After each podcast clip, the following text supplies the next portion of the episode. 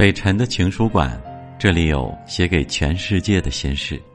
本节目由喜马拉雅独家出品。你好吗？欢迎你来听我，我是北辰。今天我们接到了一位网友的一封来信，读给你听。刚刚接到公司的通知，可以补休了，连同年假一起，大家的心情都是雀跃的。同事们开始探讨出游的目的地。哪里适合一个人玩？哪里适合双人行？哪里有适合全家出游？我没有涌进去，从口袋里掏出手机，毫不犹豫的买了回家的高铁。家里人说我有三四年都没回家了。父母用了半生的积蓄，在城市有了一个固定的居所，我同他们一起居住在这所房子里。我从来不认为这是我的家，即使我心怀感激。它是我在这座城市里的安容所，在我心里，我的家应该还是那个离城市中心有三百多公里的美丽村落。那里有青色的山峰，山峰连绵不绝，好似就连到了天边一样。晴天，清风笼罩上一层金光，傲然耸立着。居住在山脚下的人儿会抬头眺望，心底满是自豪。雨天，清风被烟雾缭绕，半遮半掩，突变成一位待出阁的姑娘，那样的娇羞。山脚下的人儿啊，是那样的深爱着他，自然随了他的心愿，只得在各自的屋中捡黄豆、挑花生。我的家就在青山的脚下，那儿房屋顺着公路在两边排着，那儿每家每户都有一个大大的院落。院落里散放着各种各样的农家伙计，竹编的背篓已经泛黄，沾着泥土的锄头，大大小小的圆簸箕，箩筐里装满的胡豆壳。通常在院子的角落里，主人还会种上一棵或者几棵果树，枇杷树、杏子树、毛桃树。然后在夏季的某一个晚上，会有一个惊喜的发现，居然有一株葡萄藤。顺着随手而放的破竹竿顺势而长，葡萄藤蔓缠绕包裹了竹竿，竟爬上了砖红色的围墙，结出了一串串绿色的晶莹剔透的小葡萄，是那么的小，又是那么的足以让人高兴一下。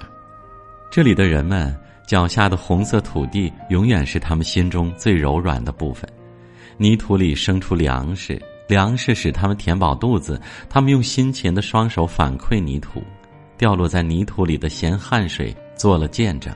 他们深爱着这片土地，爱得毫无保留，爱得毫不避讳。他们也从未离开过这儿，也不愿离去。红色的泥土散发着独特的芬芳，人们为它神魂颠倒，因它而如痴如醉，思绪随着行驶中的高铁任意飞扬。玻璃窗外，一刹那而过的矮小房屋、农田和三三两两正在弯腰干活的人，令我倍感亲切。终于，澎湃的心情在声音甜美的广播里到达了顶点。我要下车了，我的眼泪都快溢出来，心底只有一道强烈的声音在不断的重复：“回家，回家，回家了。”车窗外的风景慢慢变得熟悉，而更加亲切起来。我趴在车窗上，不忍错过一丝一毫，还是和记忆中一样美好。我穿过不太拥挤的镇上街道，在一个三岔路口向右拐进，顺着这条弯曲的水泥公路行驶不到十分钟，就到了我的家。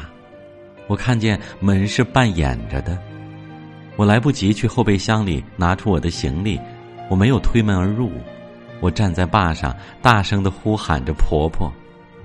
门里面没有传来回应声。进屋去寻觅，在洗手间看见了正在梳理头发的婆婆，我又大声的叫：“婆婆！”她抬起头，很是迟疑。我望向她浑浊的眼睛，不认识我啦。她看着我的脸，愣了好一会儿，两只手突然一把握住了我的两只手，在原地左跳右跳。我听见有人在喊婆婆，我还以为是别人家的孩子在喊呢。你怎么就回来了？她的脸笑成了一朵花儿。我轻轻的抱住她的腰，她是那样的瘦小，我很容易就能把她抱起来，使她的两只脚完全脱离地面，悬空了。我多想抱着她再转上两圈儿。我极力的克制住，她的腰一直不太好，很脆弱。我故意没和你讲，给你一个惊喜啊！他也不梳理他的头发了。我和他手牵着手，一起来到了村里。婆婆见到我回来，满是控制不住的欣喜，一边问我要不要吃点什么，一边又询问我过得怎样。我笑着拉她坐下，打开行李箱，拿出给她带的东西。果不其然，她开始数落起我：“哎呀，家里什么都有，你又花钱。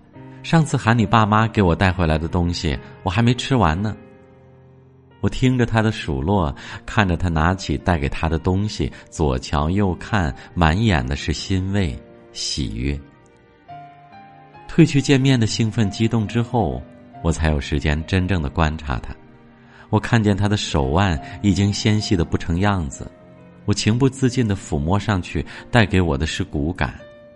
银白的头发里隐藏着几根黑发。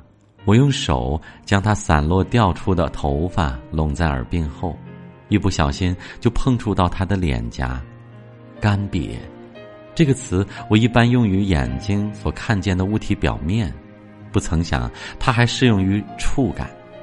我的手与他的手，我的手和他的脸颊碰触的瞬间，陌生的温度让我有些崩溃。我用右手托着他半边脸颊，而后又转为双手。捧着他，他坐在小小的木头板凳上，我蹲在地上，在他的面前，我比他还高出半个头来。我将我的双脚向左右分开，于是我的脸便对着他的脸，我的眼睛便对着他的眼睛了。我确信，此时我的双眸里面肯定是清晰的，有着他的倒影。可是，在他的双眸里面，我却找不到我的存在。他是望着我的呀，我不甘心的凑得更近了，结果，只是把他黑色眼球上面漂浮的白色浓雾看得更加清楚了。我无法接受事实，却将真实拉得更近，一瞬间我慌乱不已，只得身体前倾，紧紧的拥住了他。我的额头碰触着他的银发，我的双手环抱着他单薄的身躯。是那么的真实，又是那样的让我感觉遥远、慌乱，忽然转为害怕。我用额头不停的摩挲着他的银发，只有自己知道是在寻求着什么。我自认为自己很强大，因为不管发生什么事儿，我总是能自愈。我知道我流血的伤口终究会被针线缝合，虽然会留下丑陋的疤痕，但是总归不会为此失命。可没想到。我的脆弱与强大的存在，在花白的头发、浑浊的双眸、干瘪的肌肤面前，通通溃不成军。他们带给我的情感，比起我那些流血的伤口来得更加猛烈，让我手足无措。现实就像一块橡皮，擦去了曾经的曾经，留下了一纸的残渣。我们今天在处理着这些曾经的残渣。我知道，我的明天还是会处理今天的残渣。我始终会迟一步，就这一步，也许我们终生追不上，赶不回了。